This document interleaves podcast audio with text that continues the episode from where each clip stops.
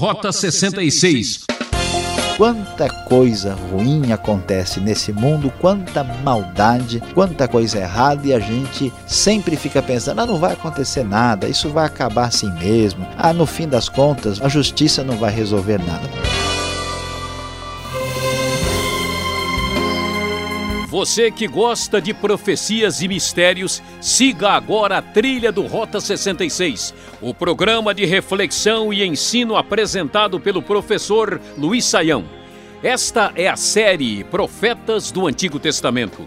Estamos explorando o livro do profeta Jeremias, que viveu uns 600 anos antes de Cristo. Hoje, nos capítulos 24 e 25, vamos encontrar algumas visões e revelações sobre a destruição de Judá.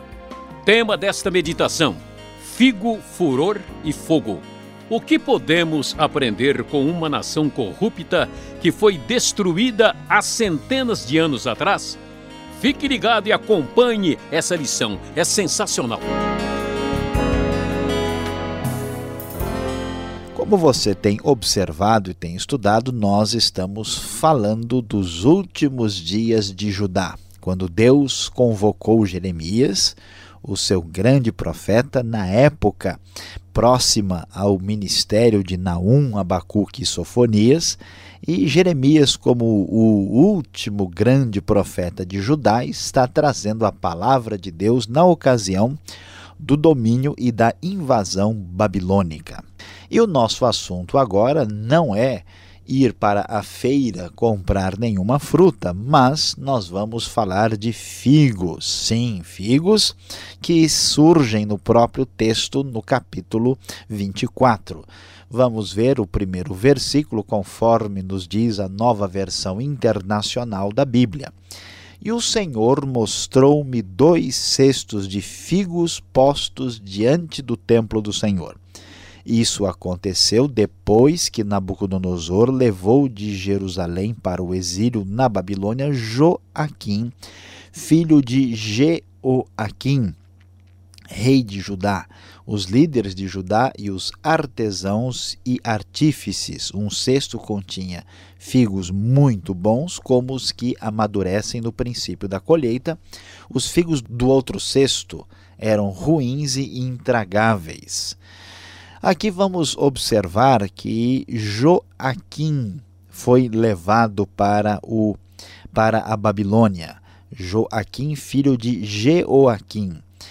É, Joaquim foi rei no ano 597. Ele é o rei que reina muito brevemente antes do rei Zedequias, que já é um rei controlado pela Babilônia. Quando houve a invasão em Judá e o domínio da Babilônia na região, muitos já foram levados para o próprio cativeiro.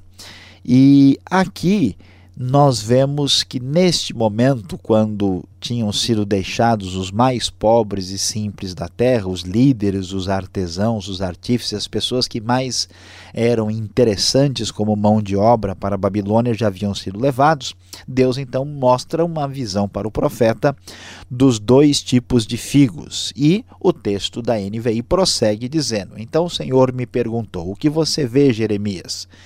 Eu respondi: Figos, os bons são muito bons, mas os ruins são intragáveis. Então o Senhor me dirigiu a palavra, dizendo: Assim diz o Senhor, o Deus de Israel: Considero como esses figos bons os exilados de Judá, os quais expulsei deste lugar para a terra dos babilônios, a fim de dar-lhes bem olharei favoravelmente para eles e não os trarei de volta a esta terra. Eu os edificarei, não os derrubarei, eu os plantarei, não os arrancarei. Eu lhes darei um coração capaz de conhecer-me e de saber que eu sou o Senhor. Serão o meu povo, eu serei o seu Deus, pois eles se voltarão para mim de todo o coração.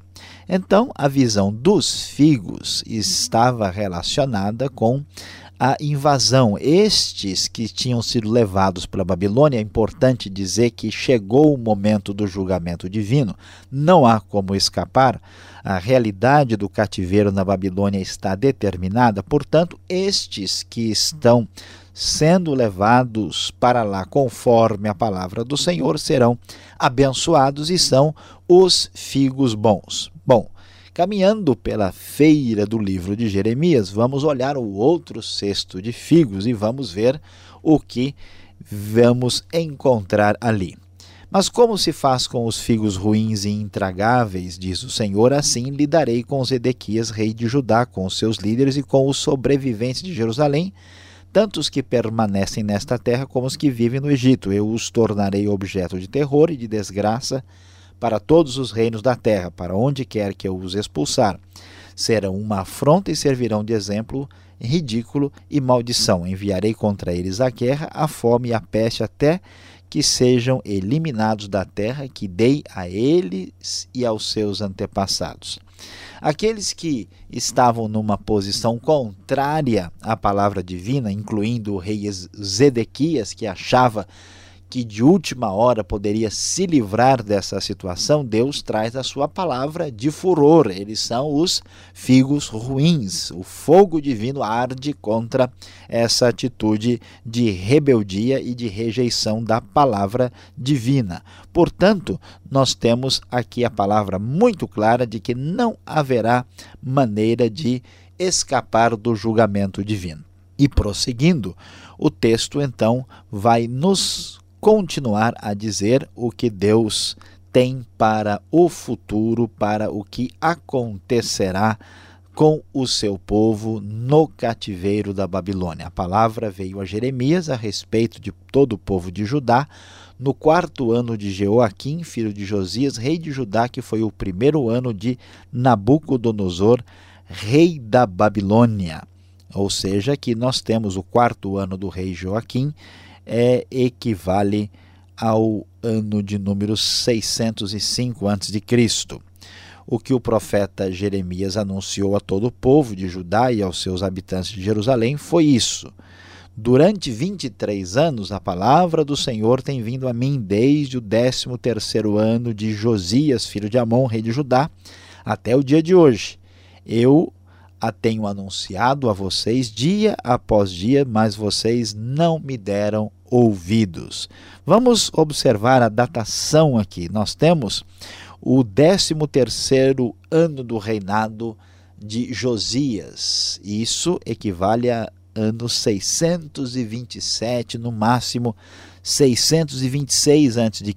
E aqui ah, o quarto ano de Jeoaquim já é ano 605. Por mais de 20 anos, Jeremias tem trazido a palavra de Deus e, mesmo assim, ele não é ouvido. Este povo de Judá, que é o povo comparado ao figo ruim, agora também é responsável pelo seu próprio julgamento, está atraindo furor e fogo sobre si mesmo. Portanto, a palavra divina agora deixa claro: assim diz o Senhor dos Exércitos no versículo 8. Visto que vocês não ouviram as minhas palavras, convocarei todos os povos do norte, o meu servo Nabucodonosor, rei da Babilônia, declara o Senhor, e os trarei para atacar esta terra, os seus habitantes e todas as nações ao redor. Eu os destruirei completamente, os farei um objeto de pavor e de zombaria e uma ruína permanente. Darei fim às vozes de júbilo e de alegria, às vozes do noivo e da noiva, ao som do moinho e à luz das candeias. Toda esta terra se tornará uma ruína desolada e essas nações estarão sujeitas ao rei da Babilônia durante 70 anos. Veja que a destruição de Jerusalém, que é aqui determinada com clareza, só vai acontecer mesmo no ano 586. Na verdade, os babilônios começam já a partir de 605 a estarem presentes e a ameaçarem a região e eles têm o domínio completo aí a partir do reinado de Jeoaquim, mas a destruição da capital de Jerusalém só vai acontecer depois em 586. Portanto, 70 anos, aproximadamente 70 anos, este povo vai viver na Babilônia, ou seja, nós temos aí já pelo menos duas gerações que vão viver inteiramente lá na Babilônia, trocando de cultura, trocando de língua e de terra e de país, de várias coisas, vai ser um terrível e somente muito tempo depois é que este povo terá oportunidade de retornar de lá. Por isso, o texto bíblico nos diz, conforme a NVI, quando se completarem os 70 anos, castigarei o rei da Babilônia e a sua nação a terra dos babilônios por causa de suas iniquidades, declara o Senhor, e a deixarei arrasada para sempre. Cumprirei naquela terra tudo o que falei contra ela, tudo o que está escrito neste livro e que Jeremias profetizou contra todas as nações. Porque os próprios babilônios serão escravizados por muitas nações e grandes reis. Eu lhes retribuirei conforme suas ações e suas obras. Então, Deus afirma que o seu julgamento virá e atingirá não só Judá, mas posteriormente a Babilônia também, depois que o povo ficar lá por 70 anos. E este julgamento de Deus é apresentado na sequência do capítulo 25 como o cálice da ira de Deus. O Deus de Israel, o Senhor, diz: Pegue de minha mão este cálice com o vinho da minha ira e faça com que bebam dele todas as nações a quem eu o envio. Deus tornará embebedadas as nações, de maneira a mostrar o furor o fogo da sua ira. Quando beberem, ficarão cambaleando, enlouquecidas por causa da espada que enviarei contra elas. E aí nós temos a lista de quem está envolvido além de Judá. Aqui nós temos a relação dos malfeitores, dos procurados pela justiça celestial. Nós temos Judá, temos uh, o Egito, os reis de Uz, os reis de Filisteus, mencionadas as suas cidades, Ascalon, Gaza, Ecrom e Asdod, Edom, Moabe, Amon, Tiro e Sidom, os reis das ilhas, Dedã, Temá, Bus, os reis da Arábia, reis de Zimri, Elão e da Média, os reis do norte, e todos os reinos da face da terra e até mesmo o rei de Cesaque no verso de número 26, que é uma referência à própria Babilônia, ou seja, o juiz justo, uma hora, colocará os pingos nos is. Mas e se eles resistirem ao juízo divino? Se eles se recusarem a beber, diga-lhes, assim diz o Senhor dos Exércitos: vocês vão bebê-lo. Estou trazendo a espada contra todos os habitantes da terra. O julgamento divino virá. Tudo aquilo que parece tranquilo não ficará mais assim. Os pastos tranquilos estão devastados por causa do fogo da ira do Senhor, diz, diz o verso 37. Como um leão ele saiu de sua toca, a terra deles ficou devastada por causa da espada do opressor e do fogo da sua ira. Sim, figo, furor e fogo é a realidade apresentada em Jeremias 24 e 25 como o triunfo da justiça de Deus contra toda maldade, corrupção e iniquidade da terra de Judá e das nações da antiguidade.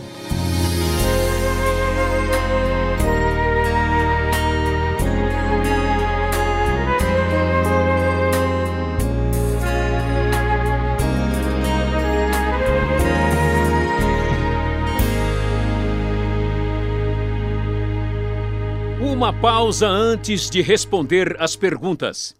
Este é o programa Rota 66, o caminho para entender o ensino teológico dos 66 livros da Bíblia. Esta é a série Profetas do Antigo Testamento, livro de Jeremias. Tema de hoje: Figo, Furor e Fogo. O Rota 66 tem produção e apresentação de Luiz Saião e Alberto Veríssimo. Na locução, Beltrão, realização Transmundial. Caixa Postal 18.113, CEP 04626-970 São Paulo, capital. E-mail rota66 arroba transmundial.com.br. E voltamos com a aula prática.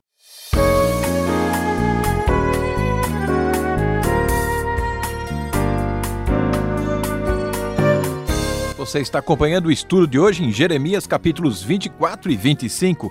O professor Luiz Saião já fez a sua exposição e agora a gente entra com as perguntas. Vamos lá?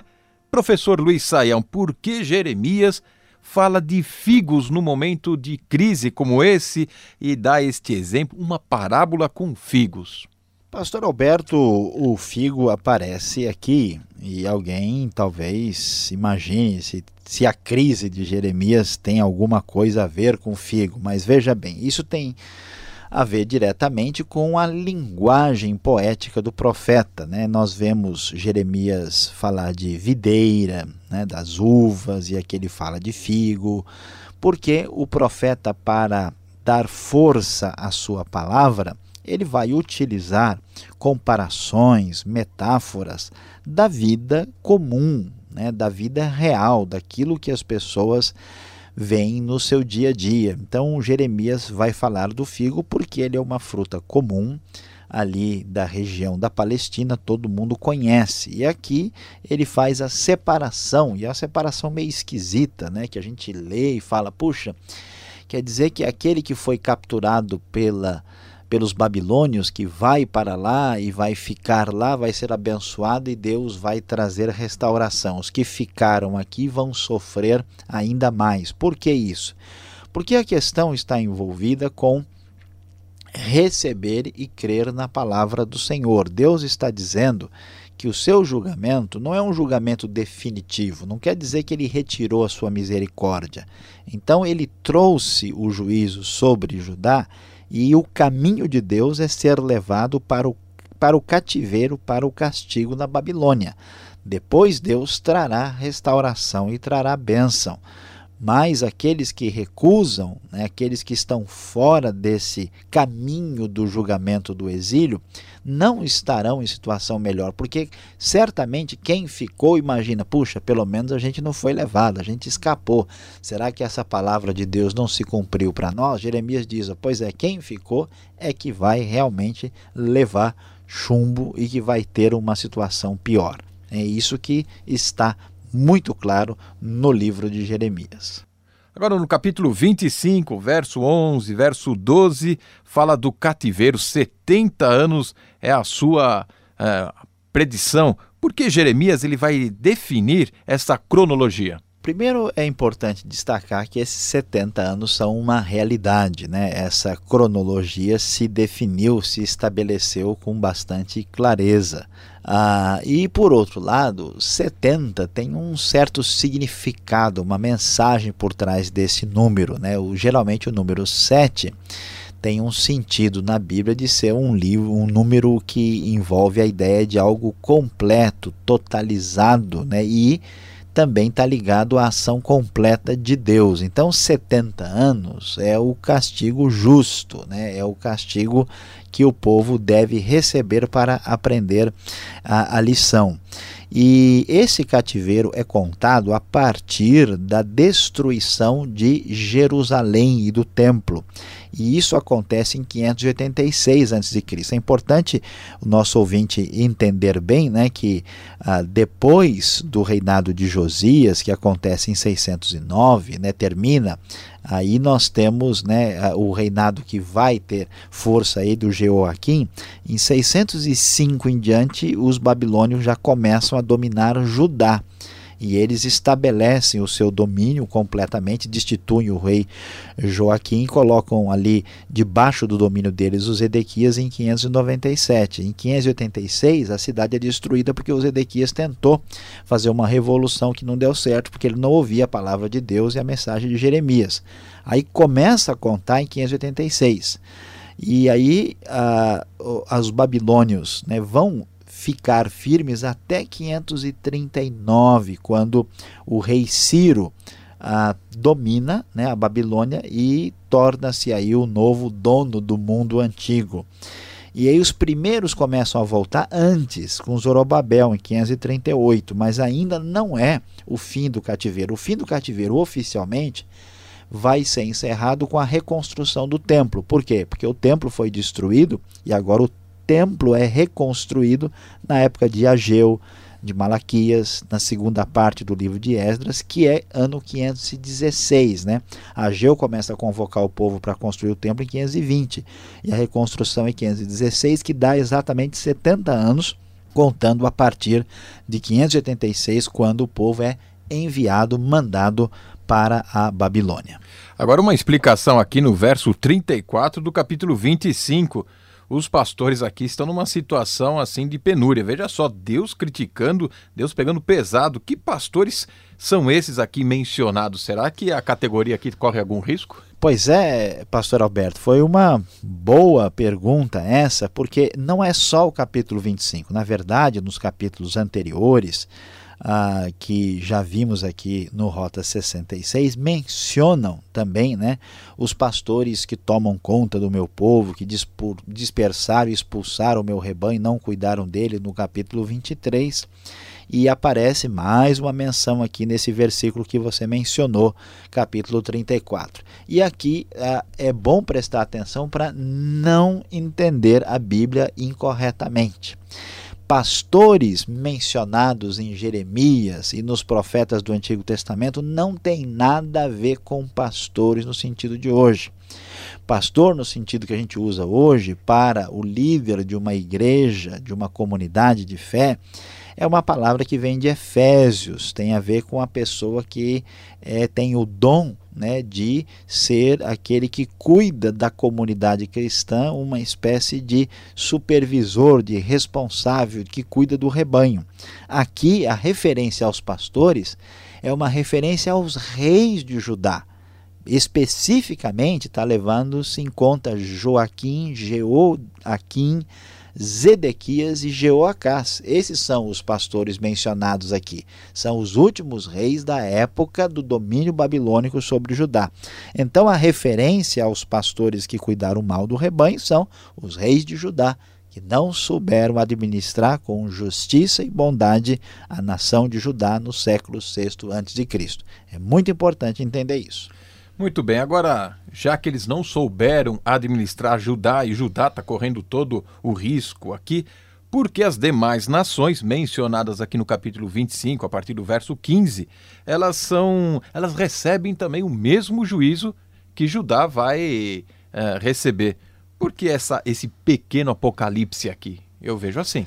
Pastor Alberto, uh, de fato é um pouco estranho, né? Deus está bravo com Judá porque ele quebrou a sua aliança, né? Ele eh, se afastou dos mandamentos de Deus, ele vive na injustiça e agora, quando Deus parece que Deus ficou nervoso, vai querer bater em todo mundo. Né, que Deus agora, pronto, alguém aprontou, é igual uma casa, né, quando um dos filhos apronta alguma coisa, e aí todo mundo apanha junto, né?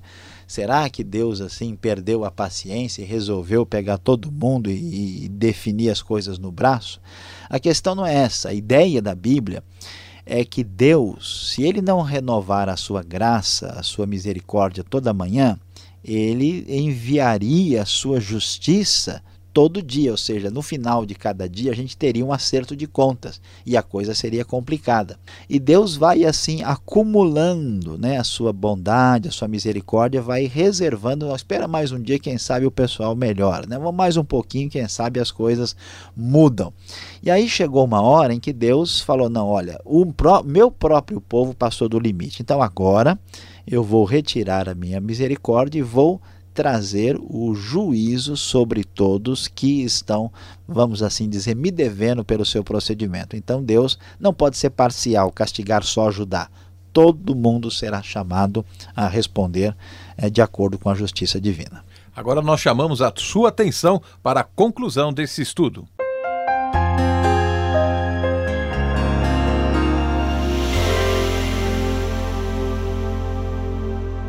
Hoje no Rota 66 nós estudamos os capítulos 24 e 25 de Jeremias.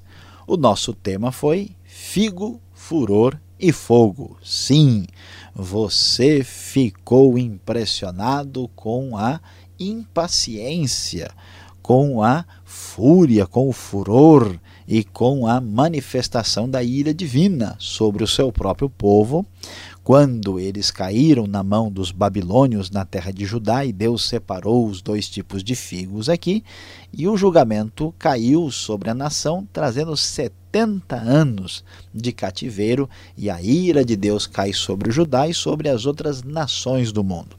Meu querido ouvinte, ao ouvir uma coisa dessa, a gente lembra certamente da palavra impunidade. Quanta coisa ruim acontece nesse mundo, quanta maldade, quanta coisa errada e a gente sempre fica pensando: ah, não vai acontecer nada, isso vai acabar assim mesmo. Ah, no fim das contas vai vai tudo, a justiça não vai resolver nada. Pois é, pode ser que com os homens seja assim, mas Deus Deus não pode deixar a culpa sem julgamento e sem castigo. Portanto, grande lição que vemos nesse texto é: se Deus é justo, é necessário que ele manifeste a sua justiça.